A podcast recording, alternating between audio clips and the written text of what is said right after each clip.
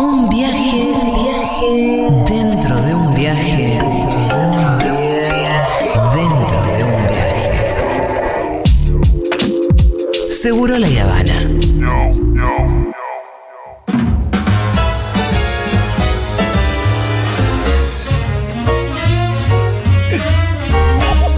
Uh, ¿Qué tal? ¿Cómo te va, Quinti? La alegría de Julia, a Pitu, Quinti. ¿cómo están?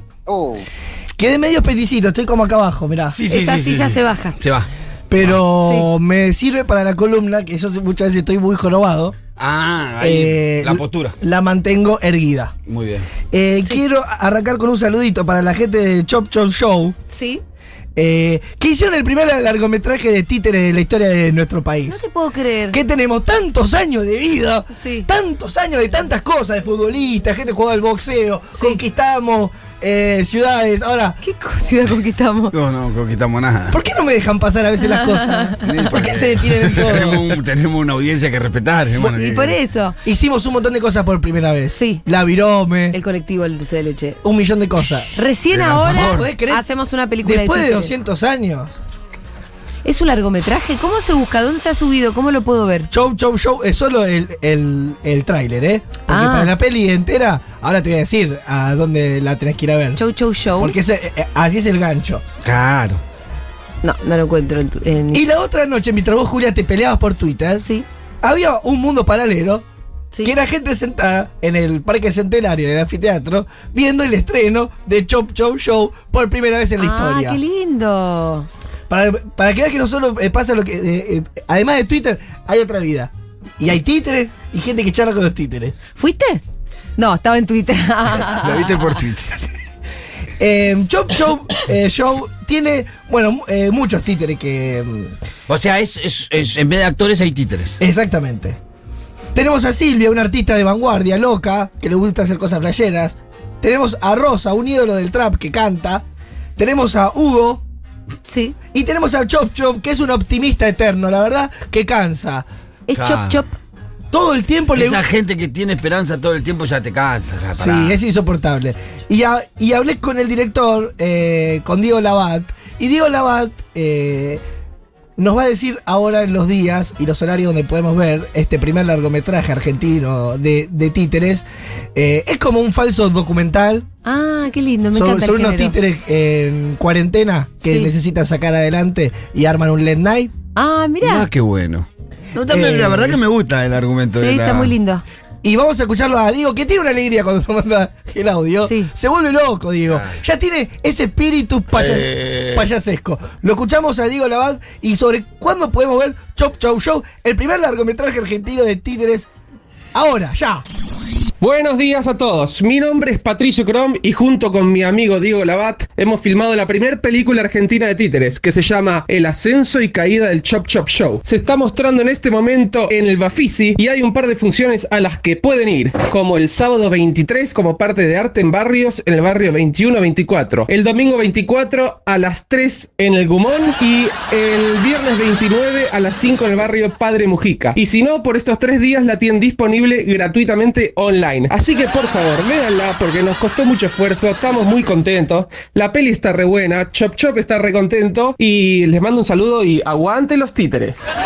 Bueno, quiero. Pará, pará. En serio, Pitu se entusiasmó. en serio le queremos agradecer porque nombró tres barrios y tres barrios son barrios populares. Eh, barrio Mujica de la Villa 31, Ah, la mira. 21-24 de Barrio Barraca, así que van a estar dándole cine a los chicos de nuestro barrio. Estamos felices por eso. Gracias. Ojalá que vayan muchos. Ahora vamos a, no te preocupes que vamos a mandar más. Ah, no, bueno, y también es un, es un lugar para darle espacio a los pibes que hace como 10 años que están haciendo títeres. Y la verdad que es un eh, proyecto a todo pulmón. Y tienen pocos suscriptores, tienen pocos eh, seguidores y estamos acá inflándolo. Claro. ¿Hay sí. alguna cuenta, yo- algo Sí, donde sí, se pueda ver el trailer, algo? Sí, tienen un canal en YouTube que se llama La Máquina que Escupe Monstruos. Sí, Siempre lo que. Lo hay gente que, a- que a veces eh, utiliza mucho la, la- la poesía y su concepto, eh, la verdad que no le importa mucho pegarla con el algoritmo o con los hashtags. No. Entonces tienen eh, su propia voz y su propia voz artística por ahí no tiene que ver con las variables de la época y, y- y- y no tiene un, un título que pa- capaz le guste a No Google. sé a quién estás defendiendo de todo esto. La máquina que escupe monstruos me parece un nombre espectacular y me estoy suscribiendo ahora. Bien. Y la caída del Chop Chow Show. La máquina, pero ¿y dónde está el trailer, la máquina que pude El trailer de, de la peli está? La película tiene que estar ahí, sí. La, la película, Chop Chop, Chop- ya no puedo más. eh, Decir la Chop, Chop, Chop. que- Sí, aparte porque me, me da más a cerveza que a, que a títere. Eh, no. ¿Es esto? E- Ese es el canal. ¿Sí? Sí. ¿Y el trailer? Y el tráiler, y poneme tráiler Chop Chop Show. Primer, ¿Cómo dijiste que llama la película? primer Chop, película de eh, Chop Chop Show. Chop Chop. Chop Chop Show. eh, que A es ver, el, nombre del, del títere. ¿Vos sabías que hubo al- eh, algunos titiriteros que se sumaron al hashtag eh, Yo escucho Futu? Sí. ¿Vos sabías esto? No. Porque hay una titiritera en, en San Juan que es fanática de Futu, que se llama eh, Adobe Títeres. Sí. ¿Vos sabías esto o no? No. no para nada. Ah, bueno. Oh, sí, no sé. Y hace títeres desde San Juan Ajá. para toda Argentina. Creo que hablamos una vez con ella, ¿puede ser? Es, es- es muy probable porque estaba fan de Futu y ayer subió con muchas fotos. eh, y ella eh, te hace el títere que vos quieras, que eso está bueno para, Personalizado. para regalo de el cumpleaños. títere Quintín vas a querer, si ya Y- hiciste tu tatuaje. Y pero vamos a a hacer tí- títeres de, de Julia, de Pitu, de Rita, de toda la radio. Pero está bueno para un cumpleaños o para algo. Hacer al, al cumpleaños en forma de títere. A mí me encantaría. ¿Qué querés bueno. que te diga? ¿Querés que te hagamos tu títere? Y me parece original eh, también que a la abuela o- o, al abuelo le demos su versión de títere. Me parece que encontré el tráiler que se titula Sí, lo encontré yo. El ascenso y caída del Chop Show Show Trailer. Sí, bien, al fin. Ese es, es un títere medio fucsia, ¿no? No, medio Me lila. encantaría darle voz a, a un títere. Ah, ¿Querés, que, eh, ¿Querés probar? Puede ser. No, ya sé qué hacer. Traigo títeres. Hagamos un. ah. Ahí está.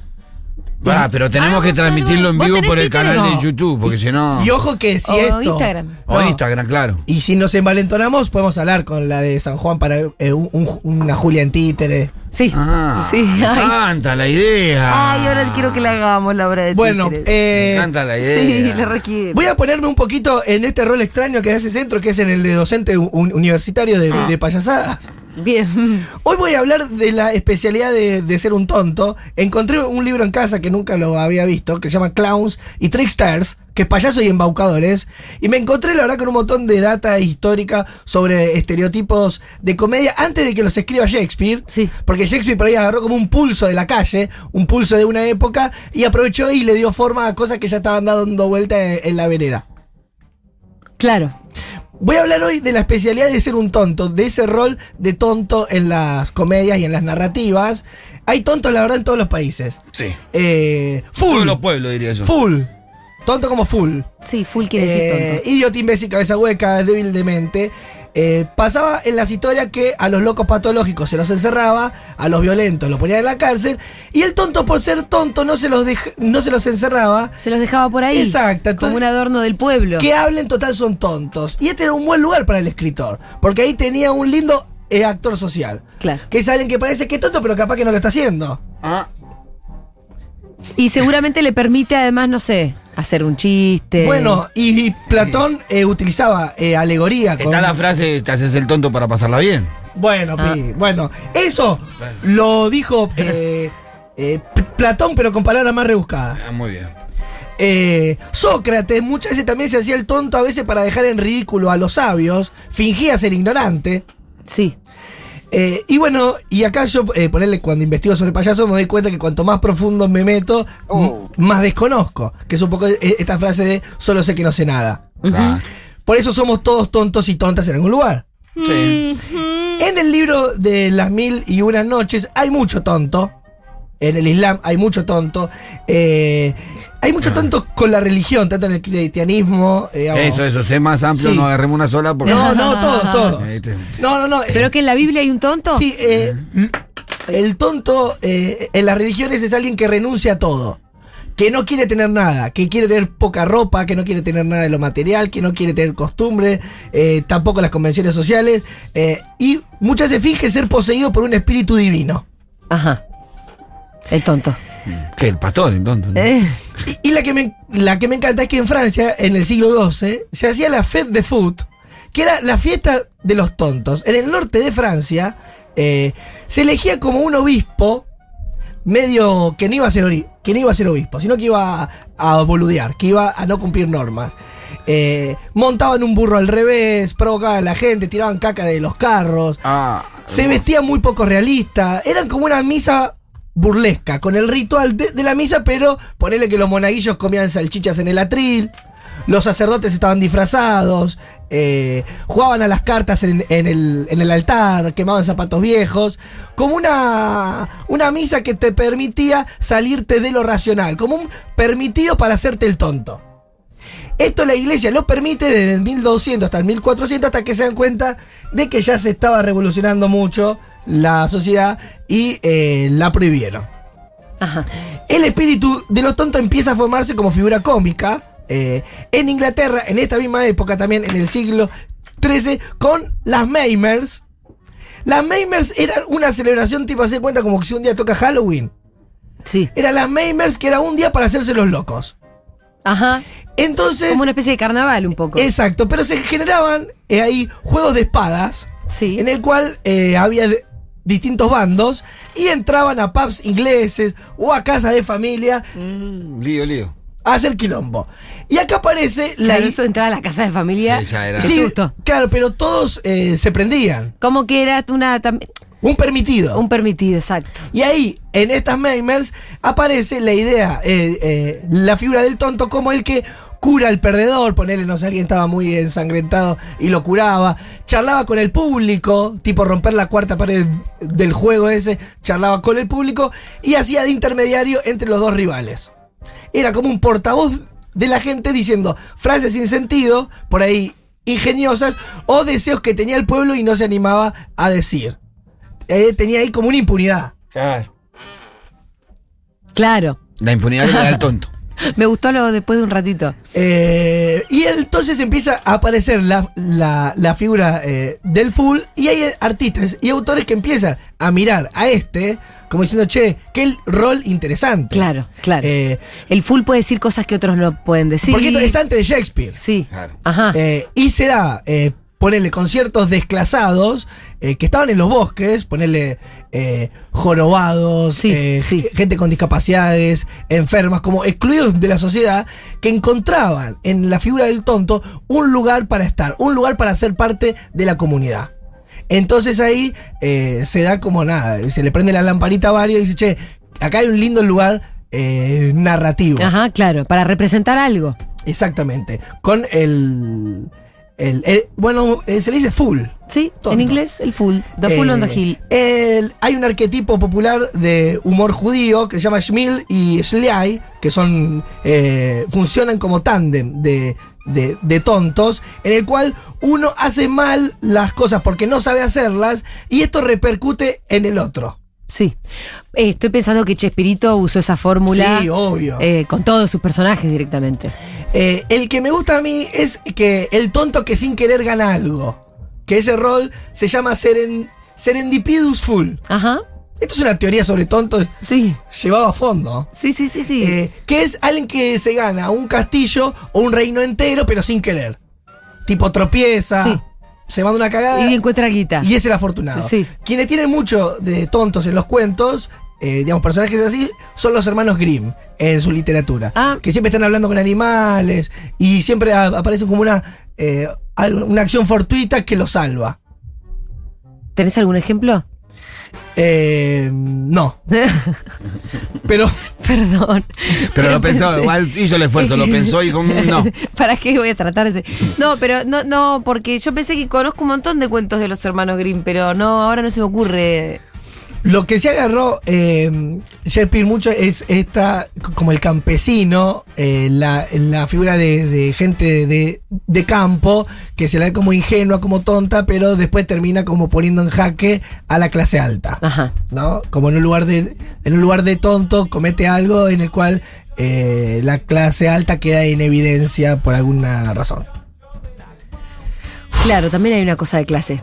Y en España se llama Lepe, ¿El tonto? sí. Ajá. Eh, hace el lepe. que, Ah, mira, no escuché nunca eso. Sí, que es un lugar geográfico de España, una ciudad que no sé cómo se llamará, si llamará Lepe, o lepecía.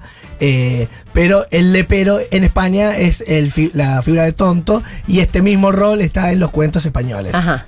Pero me quedé con la espina de... De los hermanos Grimm no importa, después lo buscamos. Es una pavada lo que te pregunté. Y encontré eh, eh, un concepto que me fascinó Sí. en el libro, eh, este, el cual le estoy robando todo, que es que un buen payaso Sí. maneja el arte de ocultar el talento. Mientras más natural es para el tipo Pitu, que es alguien orgánico, Sí. Claro. mientras más orgánico Oculto es, bastante bien mi talento, querés decir. Exactamente, exactamente. Dicen, una buena técnica tiene que tener la generosidad de desaparecer. Me encanta. Es como que no se te vean los hilos. Es hermoso. Claro. Pero hay unos que son más ortodoxos que te dicen, no, yo quiero el virtuosismo. Sí. Quiero ver todo lo que aprendió tocando el bajo, Sí, sí, sí, todas sí. las notas. Eh, pero lo que dice acá que eh, el exceso de, de mostrar la técnica tiene miedo de que no veamos como la emoción o El arte mismo. corazón. Exacto. El corazón. Por eso hay ciertas pinturas que parecen imperfectas, pero están hermosas, porque transmiten emoción. En el cual el tipo no es que no sabe usar la técnica, sino que está haciendo el arte de que vos no la veas. Claro. Porque claro. está siendo generoso. Ni hablar el que te pasa un montón con los músicos. y A mí me pasa mucho con los pianistas. eh, cuando parece que no les, no les cuesta nada lo que están haciendo, ¿no? Y ahí se escucha la música. Y también se ve la virtud, en realidad.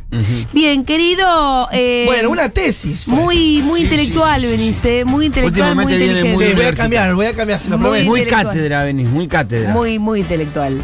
Bien, Quintín, quédate porque ya viene el frases hechas. Vamos a jugar y, y a pavear, A pavear, claro. por favor. Tenemos unas categorías excelentes. Después de una tanda, una canción, lo que sea que haya que escuchar.